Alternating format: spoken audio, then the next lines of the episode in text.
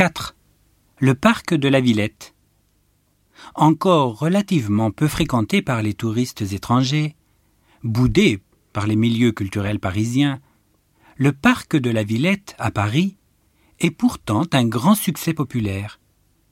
10 millions de visiteurs s'y bousculent chaque année pour y découvrir les technologies nouvelles dans la Cité des Sciences, suivre un concert de rock au Zénith, admirer une grande exposition, écouter de la musique.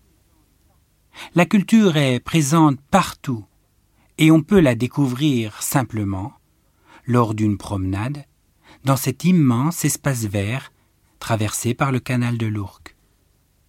Si vous allez à Paris, poussez l'aventure jusqu'au parc de la Villette. Il vous surprendra.